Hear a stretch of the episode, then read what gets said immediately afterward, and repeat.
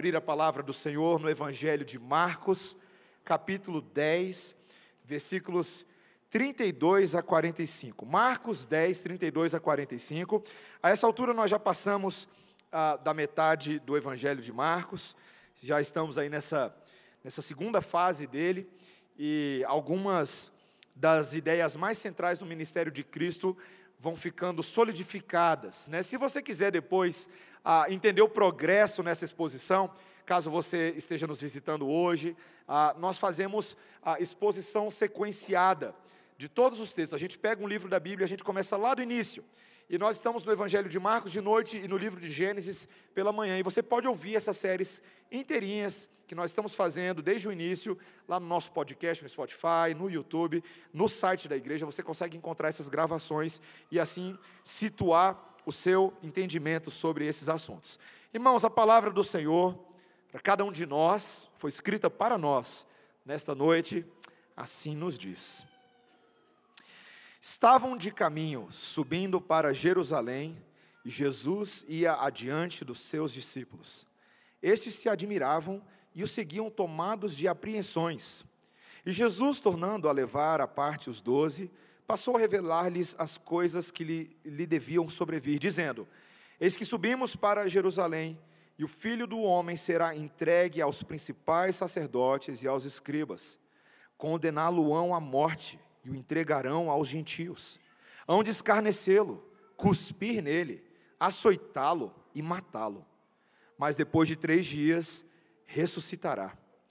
Então se aproximaram dele Tiago e João, filhos de Zebedeu, dizendo-lhe: Mestre, queremos que nos concedas o que, vamos, o que te vamos pedir. E ele lhes perguntou: Que quereis que vos faça?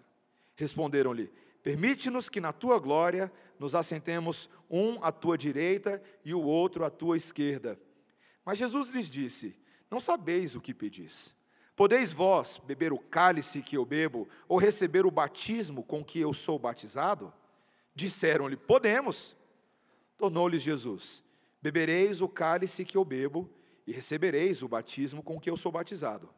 Quanto, porém, ao assentar-se à minha direita ou à minha esquerda, não me compete concedê-lo, porque é para aqueles a quem está preparado. Ouvindo isso, indignaram-se os dez contra Tiago e João. Mas Jesus, chamando-os para junto de si, disse-lhes: Sabeis que os que são considerados governadores dos povos têm-nos sob seu domínio, e sobre eles os seus maiorais exercem autoridade. Mas entre vós não é assim. Pelo contrário, quem quiser tornar-se grande entre vós, será esse o que vos sirva. E quem quiser ser o primeiro entre vós, será servo de todos. Pois o próprio Filho do Homem não veio para ser servido, mas para servir e dar a sua vida em resgate por muitos. Amém. Vamos orar, irmãos. Senhor, a tua lei, teus estatutos e ordenanças são sempre a vereda segura para cada momento da nossa vida. É na tua palavra que nós somos aperfeiçoados, que o Senhor talha a nossa fé, que o Senhor molda nossas expectativas, que o Senhor nos ensina o que devemos esperar, o que devemos priorizar e como podemos glorificá-lo. Senhor, que o Teu Espírito Santo nos conduza a entender tudo que o Senhor tem para nós nesse texto sagrado hoje à noite e sermos capazes de praticar a Tua lei com alegria e com espírito voluntário. Em nome de Jesus. Amém.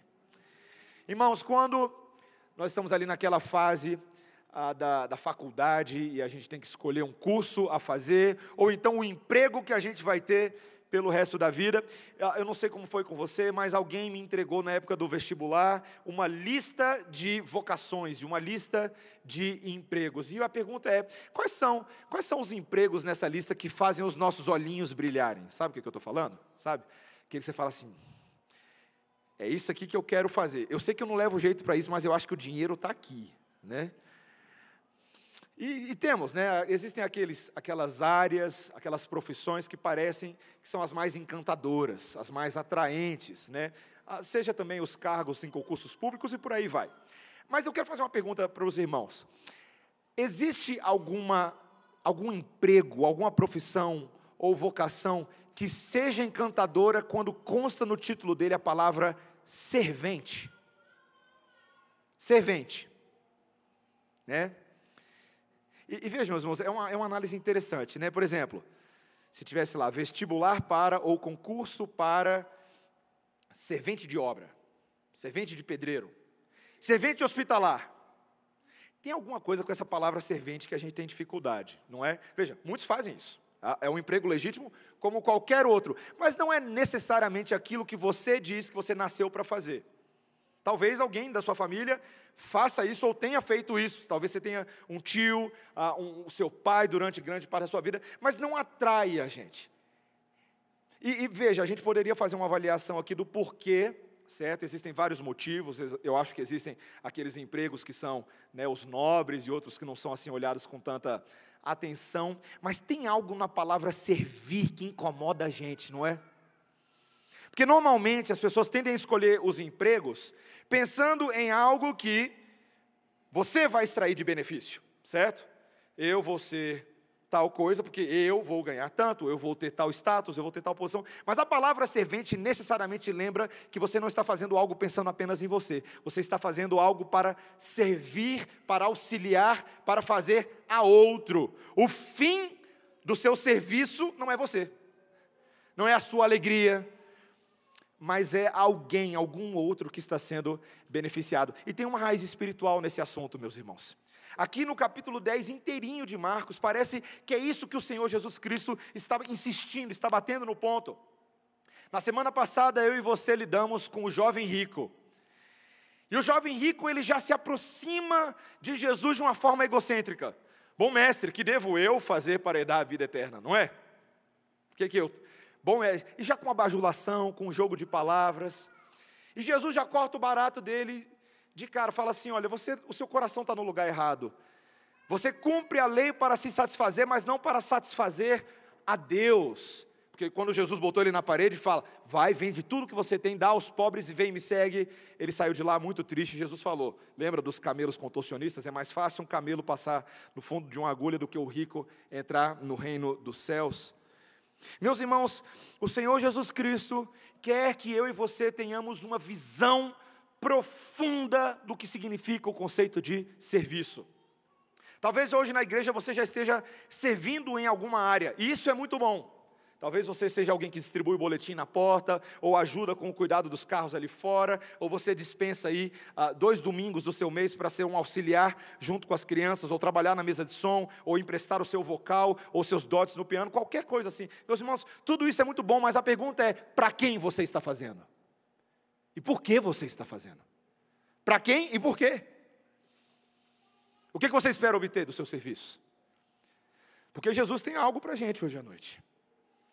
Ele quer nos ensinar sobre verdadeira grandeza quando o nosso coração está engajado com verdadeiro serviço. É a tese do nosso, uh, do nosso sermão de hoje. E para entender isso, para entender o que Deus espera de nós, a gente precisa olhar para a missão de Jesus e tentar entender a partir dele o que Deus espera de nós. Então a gente vai ver isso em dois pontos. Primeiro, que a missão de Cristo envolve o resgate de pecadores. O serviço em Cristo envolve resgate de pecadores. Em segundo lugar, meus irmãos, que a grandeza em Cristo consiste em servir os nossos irmãos.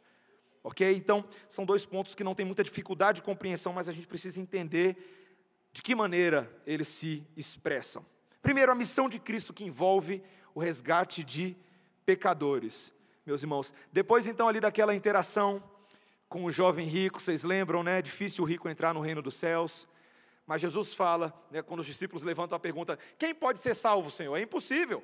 Os impossíveis dos homens são possíveis para Deus. Não há ninguém que opte por Jesus e deixe todas as coisas para trás que não ganhe em Jesus muito mais. O cêntuplo de casas, de irmãos, de família. Jesus está ensinando, meus irmãos, uma forma diferente de enxergar as coisas. E parece que a conversa deixou Jesus um tanto reflexivo. O texto vai dizer aí para a gente, versículo 32, deixa a Bíblia aberta, olha lá. Que eles estavam de caminho, subindo para Jerusalém, e Jesus ia adiante dos seus discípulos. Em outros momentos, Jesus ia caminhando junto, mas isso agora Jesus ficou sozinho, meio isolado. E o texto vai dizer para a gente que os, os discípulos ficaram preocupados com isso. Tem alguma coisa rolando ali, está vendo aí, ó, versículo 32. Estes se admiravam e o seguiam, tomados de apreensões. O que está preocupando Jesus? Que está tirando o sono dele ali? E o texto, então, meus irmãos, parece, ah, nos mostra que Jesus chama os seus discípulos e passa mais uma vez a prenunciar a sua morte inevitável. Era disso que Jesus queria falar. E meus irmãos, ah, veja, com quanto já não fosse assim absurda a ideia de que alguém pudesse antecipar a sua própria morte? Você consegue antecipar a sua própria morte? Alguém aqui? Se alguém consegue, vem aqui conversar comigo, que eu estou com medo de você agora, tá? É, com quanto já fosse absurdo, é mais absurdo o fato de que Jesus está fazendo isso detalhadamente pela terceira vez no livro de Marcos. Veja, nos últimos três capítulos, essa é a terceira vez que está acontecendo. No capítulo 8, logo depois de Pedro ter afirmado que tu és o Cristo, lembra aquela cena? Tu és o Cristo. Jesus então passa a contar tudo o que haveria de se suceder com ele.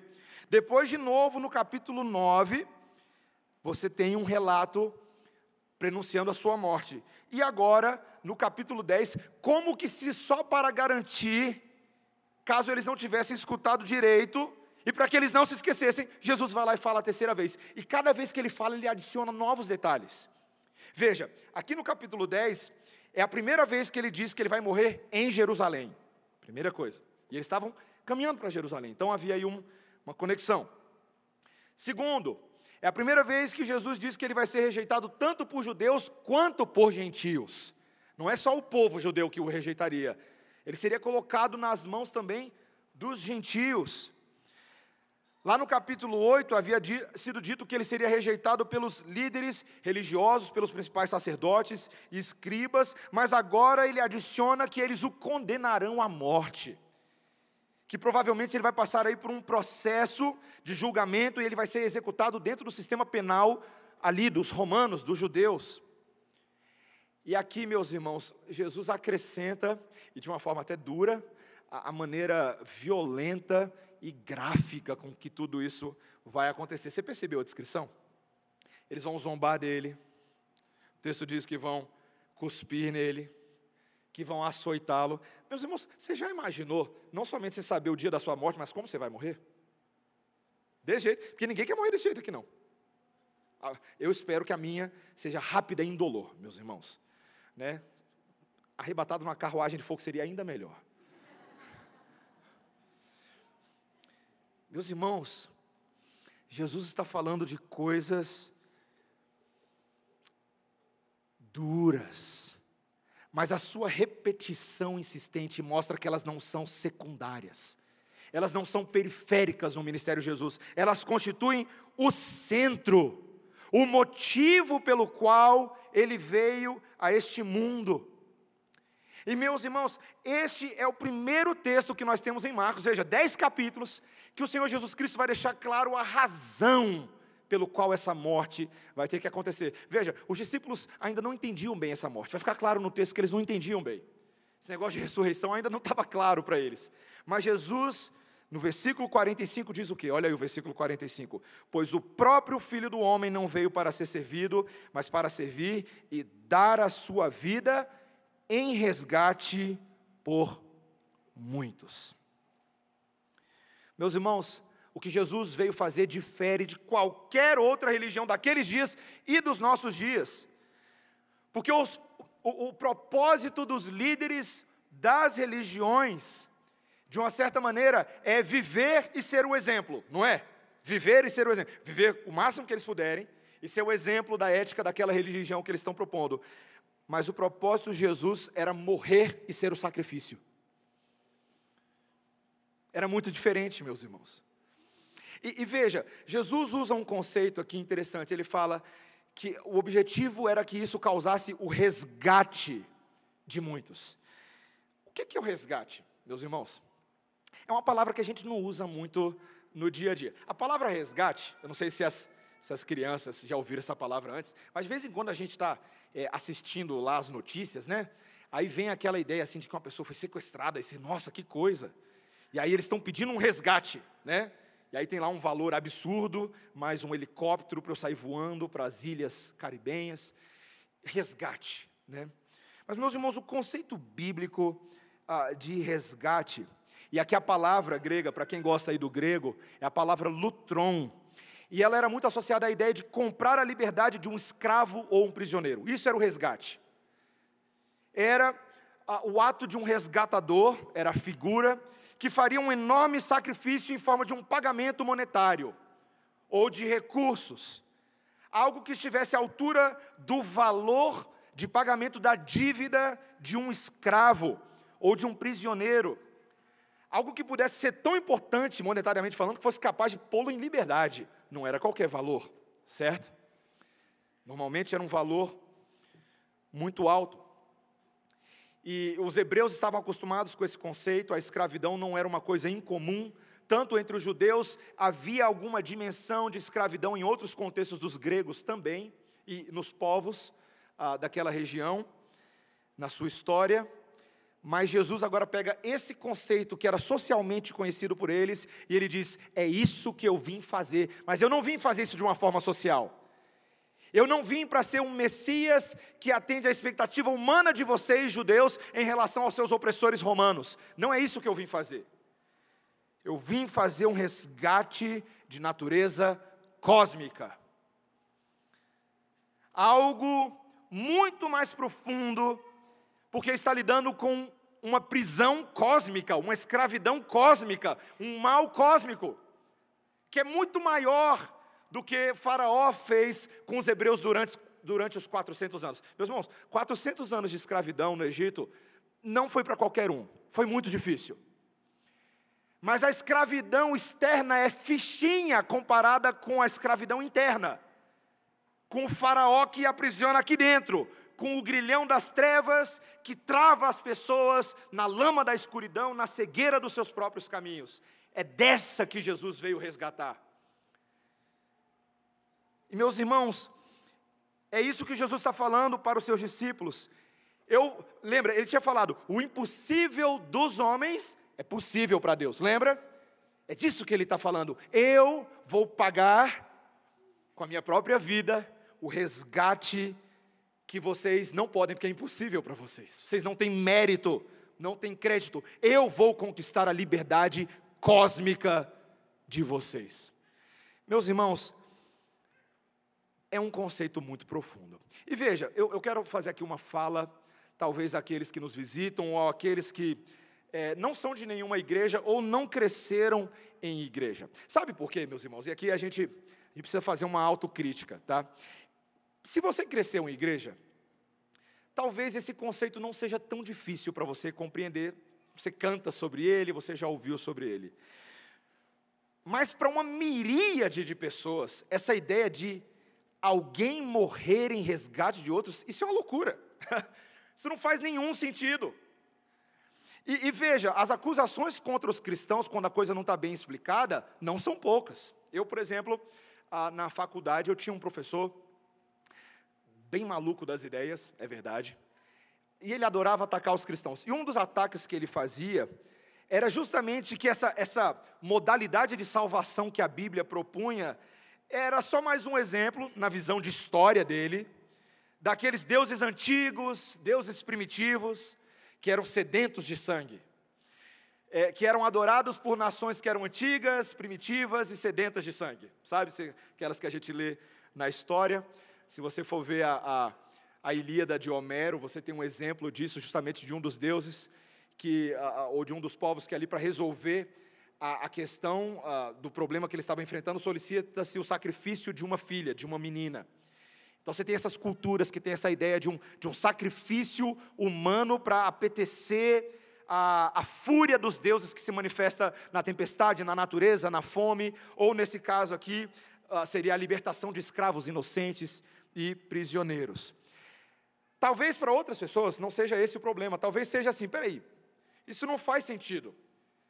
Que negócio é esse de resgate? Se Deus é um Deus de amor, eu acho que até você já tenha pensado isso, por que, que ele simplesmente não perdoa todo mundo? Você já pensou isso antes? Não é meio. Tem, tem gente que não acha que o negócio é meio complicado. Por que, que ele, ele não é Deus? Pastor Tim Keller, no seu livro Fé na Era do Ceticismo, ele trabalha nos, num dos capítulos essa discussão. Algumas pessoas, mas Deus não é bom? Deus não é amor? Por que, que ele não, né, não é poderoso? Pronto, está todo mundo perdoado.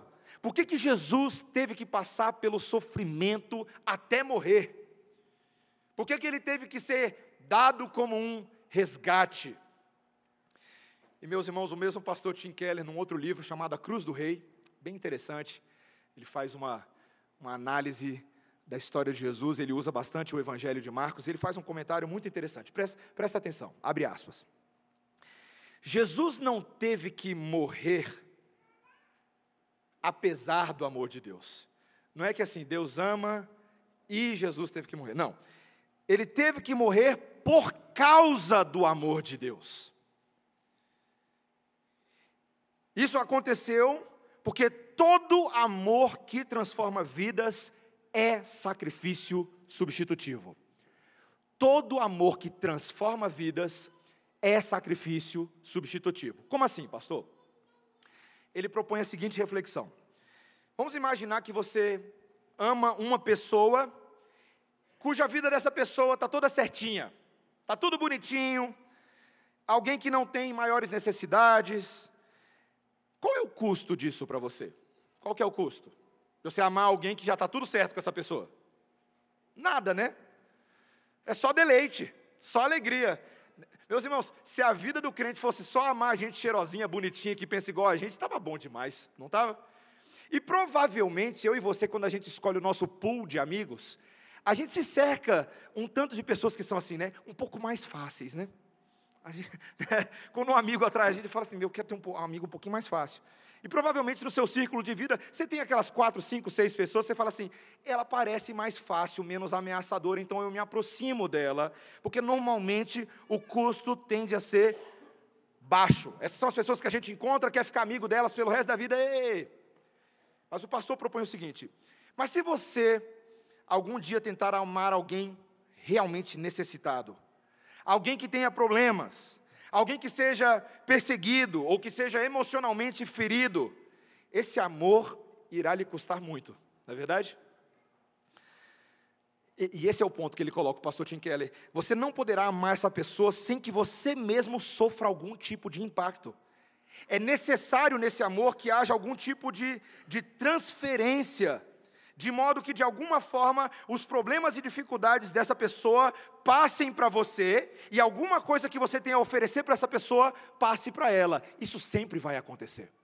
Isso sempre vai acontecer. Meus irmãos, esse mundo tem muita coisa, e uma coisa que esse mundo tem muito é gente ferida. Gente difícil, pessoas que estão se afundando emocionalmente e que precisam desesperadamente ser amadas e carecem desse amor. E de uma certa forma, elas estão se afogando, e quando alguém está se afogando, ela precisa de quê? De resgate, não é? Você precisa daquela cena de filme. Já viu aquela cena de filme? O cara afundando em alto mar, né? Tempestade, em fúria, mar turbulento, e de repente vem o helicóptero dos Estados Unidos da América. Não é? E aí vem o helicóptero, e o helicóptero começa a falar com a pessoa, mas a pessoa não consegue falar. Certo? E aí o helicóptero joga a corda, joga a boia, e a pessoa não consegue, porque ela está se afogando. Tenta pedir para a pessoa que está se afogando ter consciência de alguma coisa. Ela está afogando, ela está morrendo. Ela não consegue processar o que é para cima, o que é para baixo. É por isso que muitas pessoas, inclusive, morrem afogadas. Porque ela perde a noção das direções, da gravidade. Então, um verdadeiro resgate, você já viu os filmes do US Navy, dos SEALs, verdadeiro resgate, o que, que os Marines fazem? Eles pulam dentro da água. Ele não fica lá de cima, para a direita, para a esquerda, dá uma voltinha para Jesus, não tem nada disso, meus irmãos. Eles pulam dentro da água. Resgatador de verdade pula dentro da água. Ele entra na nossa água turbulenta, na nossa vida em espiral descendente. Ele entra lá e é lá que ele nos salva. Meus irmãos, o resgate que Jesus fez por nós não foi um religioso, um líder distante que ficou nos olhando de cima, aí ele jogou, segue esses mandamentos aqui, ó, a Bíblia aqui para você, ó, segue a Bíblia que vai dar. Não, meus irmãos, ele pulou na água. Ele veio para nós, pessoalmente. Essa é a brutal diferença da fé cristã para qualquer outra religião na história da humanidade. Brutal diferença. Mas envolve um custo alto. Esse é o custo. O custo para ele foi morrer. E o custo para que eu e você sejamos resgatadores de pecadores vai envolver dimensão de morte para nós. Meus irmãos, resgate é um negócio difícil. Porque quando eu e você nos deparamos com as pessoas que estão se afogando, instintivamente, sabe o que a gente faz? A gente faz isso aqui, ó. Pessoa está falando para você que ela está se afogando, eu olho o relógio, saio de fininho. Está se afogando, cuidado com ele, está se afogando. Ser amigo de alguém com problemas pode ser estressante, pode ser difícil. Mas a única maneira para alguém se recompor espiritualmente, emocionalmente, é encontrando alguém que esteja disposto a ser resgatador. Alguém que ofereça o resgatador, que é Cristo, e se envolva nas águas turbulentas dela. A única maneira, meus irmãos, verdadeiramente de amar alguém como Cristo nos ama, é deixar-se gastar, é deixar-se exaurir. É verdade. Eu acho que alguns aqui, talvez, influenciados pelo pensamento da psicologia moderna, é, discordariam automaticamente do que eu estou falando, que é como assim? Que loucura, pastor! A gente está lutando contra o burnout, lutando contra o esgotamento, lutando contra a saturação, e você está mandando a pessoa nessa direção? É, eu estou, porque quem está mandando é Jesus. Jesus fala para a gente fazer isso. Ele fala, diz não para você, toma minha cruz, me segue.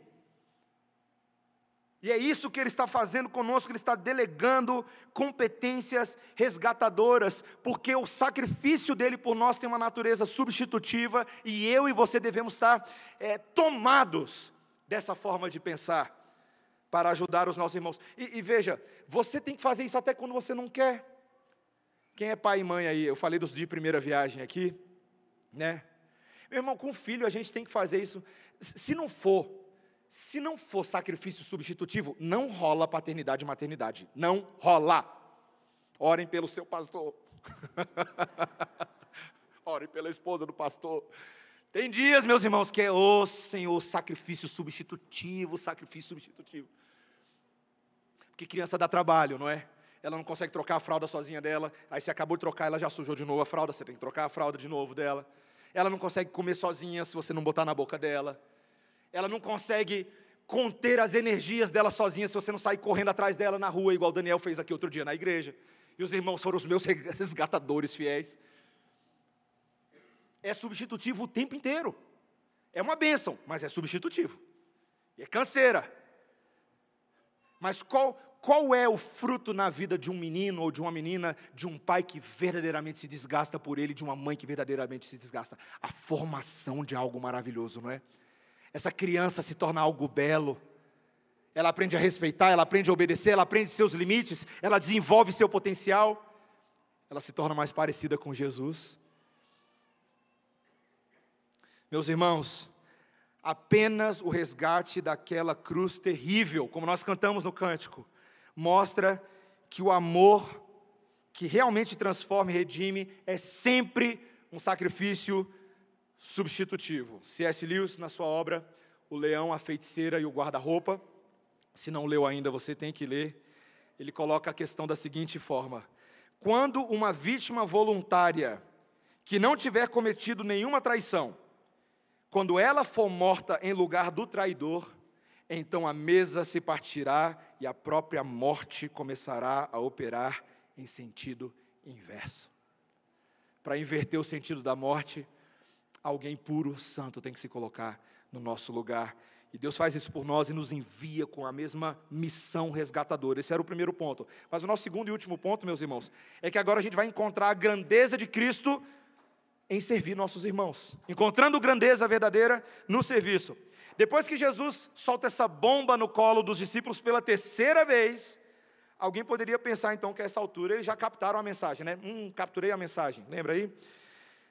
Jesus disse a razão pelo qual ele veio, ele ia sofrer, ele ia morrer, disse o suficiente, mas não foi assim que os discípulos interpretaram as palavras de Jesus. Veja comigo aí, versículo 35, abre a Bíblia. Só dá um gole de água, irmãos. Versículo 35. Então se aproximaram dele Tiago e João, filhos de Zebedeu, dizendo-lhe: Mestre, queremos que nos concedas o que te vamos pedir. Meus irmãos, os discípulos são tão engraçados, sabe por quê? Porque eles são tão parecidos com a gente, eles são terríveis. Eles chegam perto de Jesus, depois de ouvir essas palavras, os dois, macomunados, ok? Os filhos de Zebedeu, os filhos do trovão. E, e eu adoro a, a, a forma humilde que eles apresentam o seu pedido. Senhor, nós temos um humilde pedido, mas nós queremos que o Senhor faça exatamente do jeito que a gente está pedindo. Ótima maneira de começar uma oração, né? Que coisa maravilhosa. Mas, meus irmãos, Jesus é tão, tão diferente da gente, ele trata eles com graça, com paciência e longanimidade. Esse era o jeito dele, então ele diz aí: Veja, que quereis que eu vos faça. Versículo 37. Responderam-lhe: Permite-nos que na tua glória nos assentemos um à tua direita e outro à tua esquerda. Meus irmãos, o que, esses discípulos tinham em mente, hein? Porque para eles aqui, veja, vamos lembrar daquilo que a gente falou nas semanas passadas? A expectativa do que o Messias faria não estava ainda muito clara para todo mundo o que seria. Para muitos dos discípulos, parece que ainda havia uma dimensão de Jesus vai resolver o problema de Roma sobre nós. Então, no momento que essa glória dele vier, essa grande majestade que a gente não sabe, no momento que ele se assentar no seu trono, talvez essa é a hipótese, eles queriam que um estivesse, um dos irmãos à direita e o outro à esquerda de Jesus, como se um fosse então nesse novo governo Jesus, o, o primeiro-ministro e chefe de gabinete, ok? Então, Senhor, esse é o nosso único pedido, nunca te pedi nada, então, mas meus irmãos, o pedido deles é irônico. E é, é totalmente estranho. Porque qual foi o momento de maior glória de Jesus? Hein? Qual foi? A cruz? A cruz foi o momento em que o, a, a, a, centralidade do reino se expressou. A glória do Filho é aquela cruz que só ele podia cumprir. E eles, e eles não entendiam isso, eles não percebiam isso. E veja, Jesus poderia ter respondido para eles: Desculpa, não tem lugar para vocês, que na minha glória já vai ter um à direita e um à esquerda, é um ladrão e outro ladrão, né? Poderia ter feito isso, né? Então não tem lugar para vocês. Então Jesus diz para eles, ele fala aí no versículo: Não sabeis o que pedis. Vocês não, vocês não, vocês não sabem. E aí ele volta a, a pergunta deles com outra pergunta. Versículo 38: Podeis vós beber o cálice que eu bebo, ou receber o batismo com o que eu sou batizado? Do que, que Jesus está falando, meus irmãos? Essa linguagem de cálice era uma metáfora do Antigo Testamento para falar do juízo de Deus que vinha sobre o povo. Cálice da ira de Deus era a porção do derramar da ira de Deus sobre um povo, sobre uma nação, sobre um pecado cometido. E Jesus também fala de um batismo que ele ia passar, que eles não poderiam passar. Batismo aqui, a linguagem, lembra que a gente falou de manhã na linguagem do presbítero Chares? Ele explicou muito bem. A palavra batismo, ela tem muito mais do que apenas um significado. Batismo, nesse caso aqui, é uma experiência envolvedora, uma experiência intensa e completa. Jesus está perguntando: quer dizer então que vocês podem beber do cálice da ira de Deus que eu vou beber no lugar de vocês? Quer dizer então que vocês podem passar pela experiência avassaladora que eu vou passar naquela cruz ria comigo. Olha a resposta dos discípulos no versículo 39. O que, que eles falaram? Podemos. a gente não entende nada do que a gente está falando. Podemos. Ai, meus irmãos. Parece criança conversando com o papai, né? Podemos. Agora, a resposta de Jesus é misteriosa, que ele fala logo na sequência. Ele vira para eles e fala assim: Bebereis o cálice que eu bebo e recebereis o batismo com que sou batizado. Meus irmãos, aqui tem uma, um mistério, uma revelação de Jesus aqui. Jesus, sem dar os detalhes, estava antecipando a morte pela qual esses dois homens passariam. Você lembra como é que Tiago morreu? Atos capítulo 12, versículo 2, diz que a igreja estava num profundo luto porque Tiago havia sido passado pelo fio da espada. Tiago de fato morreu de uma forma trágica. Como é que foi que João morreu? Exilado numa ilha chamada Pátimos. De fato, meus irmãos, eles passaram por momentos terríveis. A história conta para a gente que, na verdade, todos os doze discípulos, incluindo Paulo, passaram por mortes terríveis, mortes complicadas, isolados, foragidos, perseguidos, perderam suas roupas, perderam suas oportunidades, perderam seus amigos. Então, de fato, eles, eles se assemelhariam em alguma medida a Cristo no que eles passariam. Mas nesse momento eles ainda não entendiam, meus irmãos. Meus irmãos, quando a gente não entende, a gente fala cada besteira, né? Pedrão para Jesus, estou contigo e não abro. Pedrão, vai ter um galo que vai cantar três vezes e vai complicar para o seu lado. Hum, comigo não, aqui não é assim não, rapaz. Aqui é palavra. Aqui, hum, hum, hum.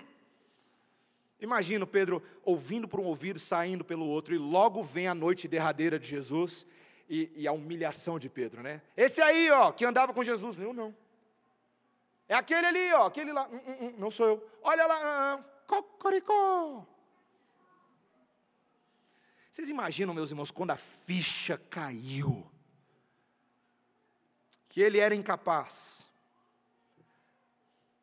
Esses discípulos não sabiam o que eles queriam. Eles queriam as posições mais altas no reino de Jesus. Mas o que Jesus respondeu para eles? Versículo 40.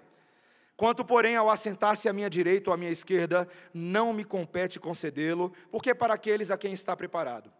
Jesus está mostrando que na economia da Trindade não era competência dele como filho, mas competência do Pai dizer quem é que ia sentar onde. Havia uma divisão de tarefas, uma divisão de trabalho. Essa não era a função de Jesus, não competia a ele.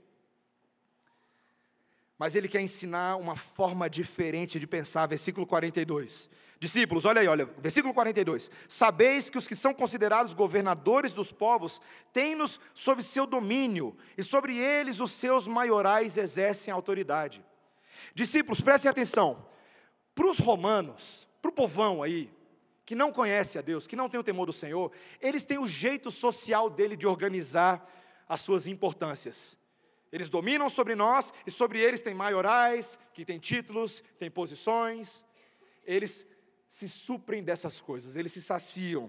Mas, meus irmãos, a primeira frase do versículo 43 é muito importante. Mas entre vós não é assim. Entre vós não é assim. Versículo 43, pelo contrário. Quem quiser tornar-se grande entre vós, será esse o que vos sirva, e quem quiser ser o primeiro entre vós, será servo de todos. Meus irmãos, no reino de Cristo, o caminho para progredir, para subir na escadinha, é totalmente outro. É outro, é outro conceito. O desejo de estar no topo no reino atrapalha, não ajuda. O desejo de ser reconhecido pela sua posição não serve.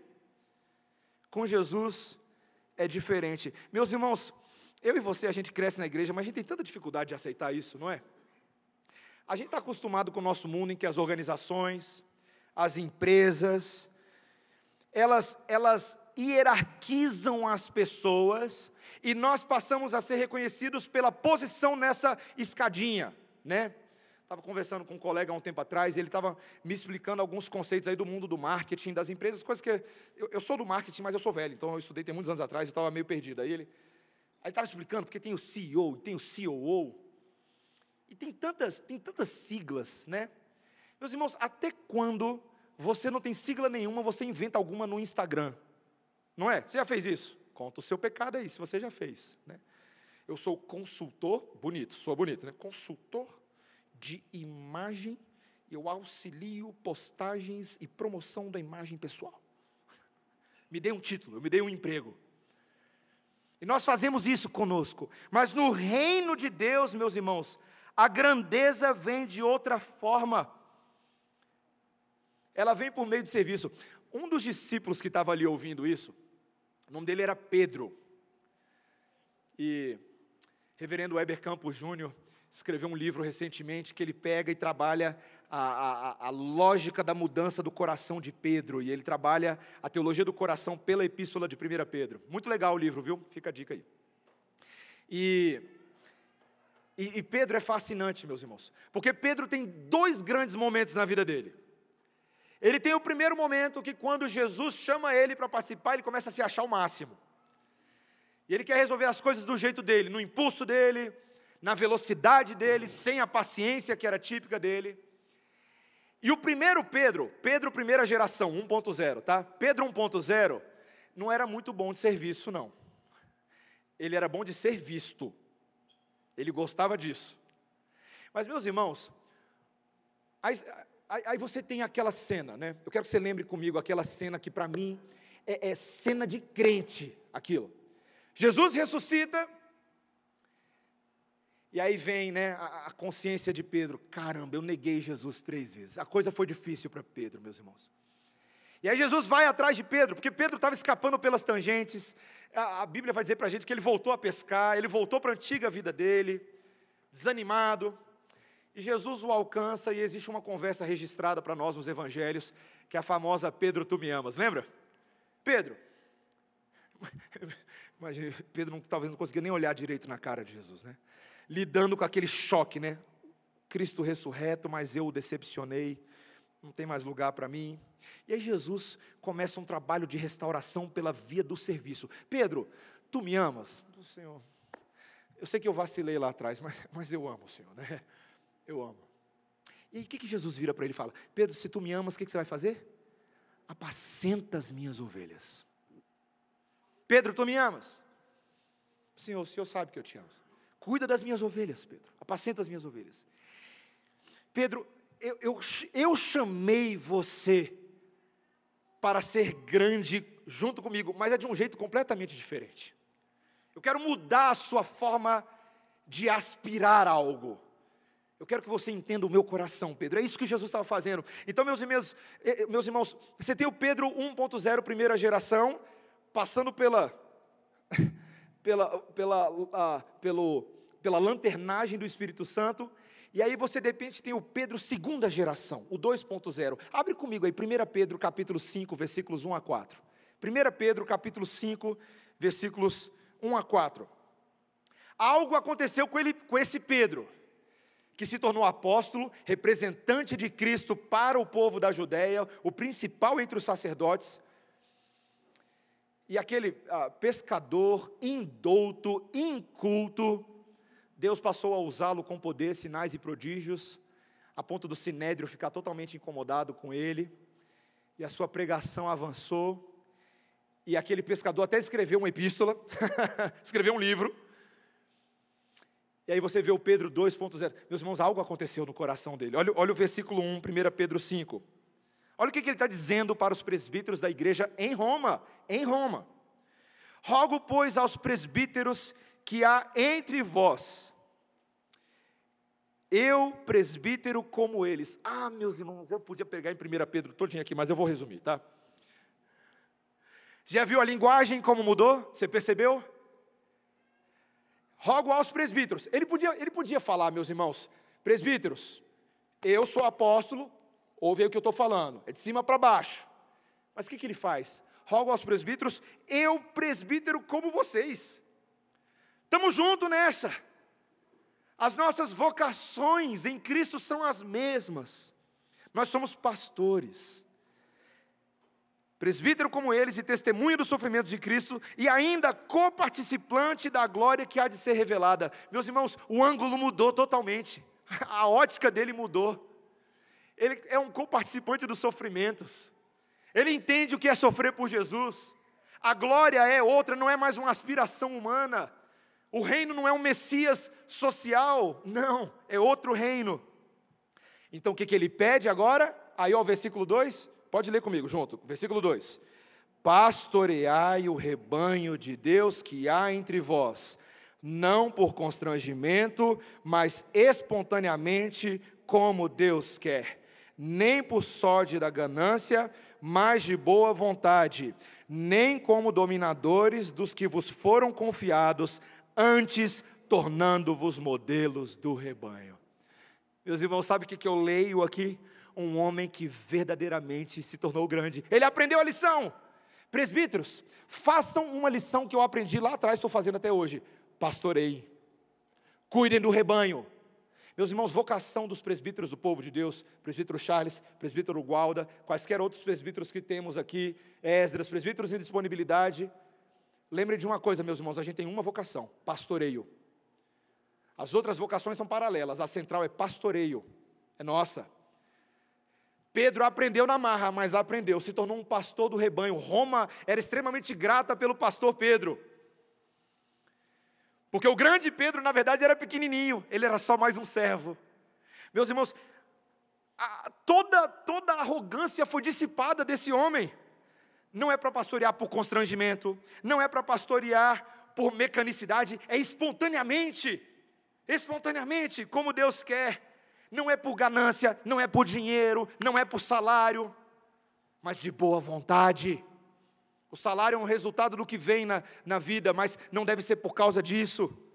Não deve ser, versículo 3, como dominador do rebanho, não é para impor, para manipular, para extrair benefícios em favor próprio, não antes tornando-vos modelos do rebanho. E o segredo de tudo isso está no versículo 4, que é o final também do texto de Marcos nosso.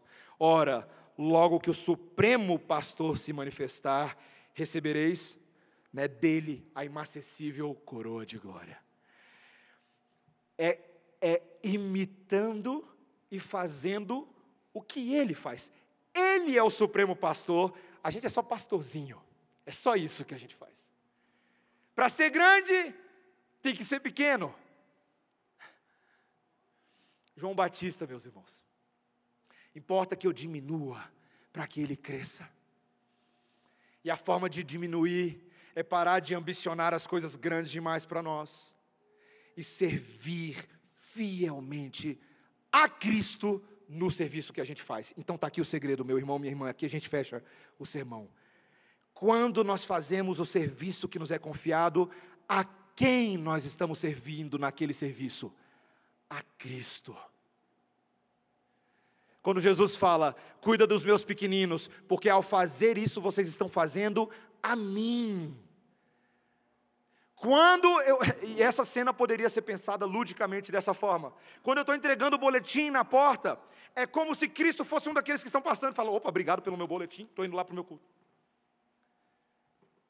Quando eu estou tocando aqui, Viu, músicos?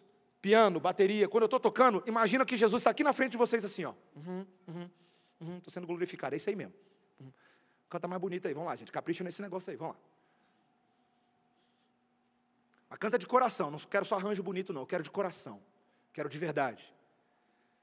Quando o pastor prega aqui na frente, meus irmãos, temor e tremor nesse negócio. Não é para a reputação do pastor Mateus, nem do Biso, nem do Quaresma. É Jesus que está sendo glorificado aqui com a fidelidade dessas palavras. Quando você põe a mesa ali, se você é alguém que ajuda com a nossa decoração, meu irmão, se você está lá cuidando dos carros enquanto está todo mundo aqui dentro, né? Jesus está no meio da igreja, mas você está lá cuidando dos carros como um atalaia de Israel. Imagina que Jesus, naquele momento, o onipresente pelo seu Espírito de Cristo Deus, está aqui e está lá.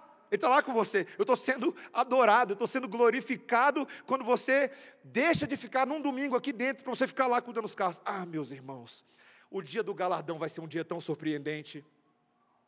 Porque os que vão receber os prêmios não são aqueles que em vida buscaram a aprovação dos homens, mas que aqueles, aqueles que diante de Deus queriam ser serventes. Serventes, auxiliares Senhor, eu não ambiciono nada de mais grande demais para mim. Pelo contrário, fiz acalmar a minha alma como uma criança desmamada no colo da minha mãe. Eu só quero servir ao Senhor. A aprovação, o mérito vem do Senhor e volta para o Senhor, porque por meio dele e para ele são todas as coisas. Glória seja somente ao nome do Senhor, meus irmãos. Amém?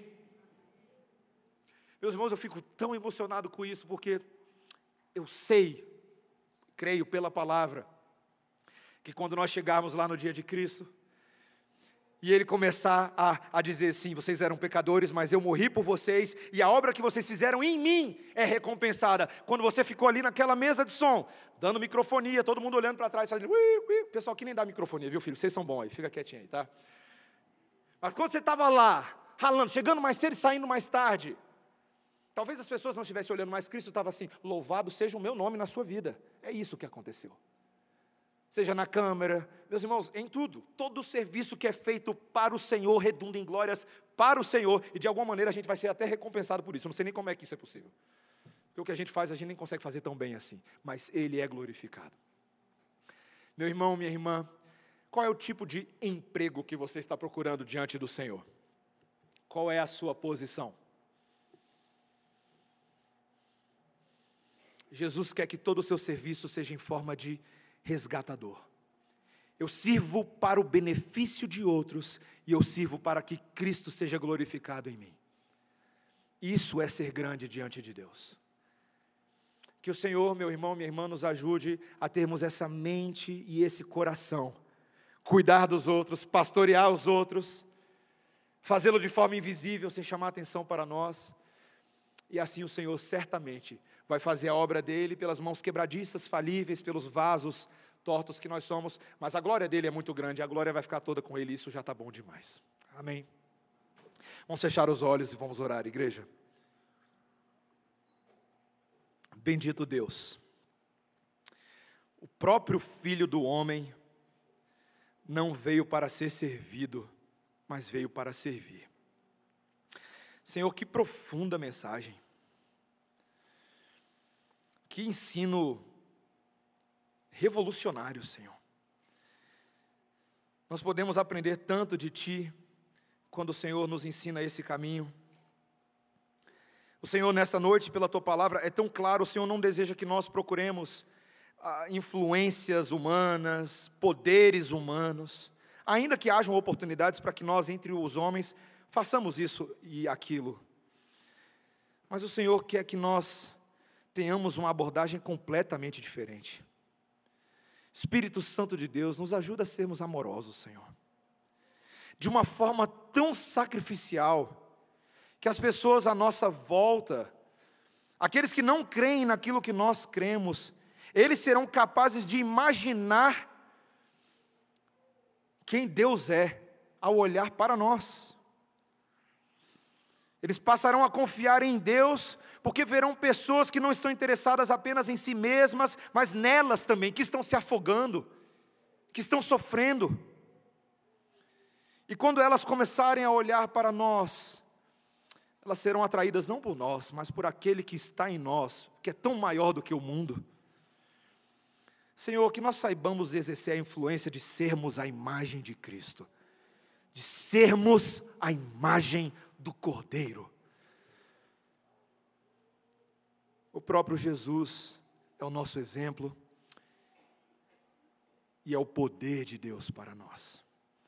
Obrigado porque Ele morreu pelos nossos pecados e enquanto Ele morria, Ele orou por nós, para que o Senhor nos livrasse do mal sem nos tirar do mundo, para que nesse mundo, incontaminados, pudéssemos ser uma geração de luzeiros, resplandecendo no meio de uma geração corrupta.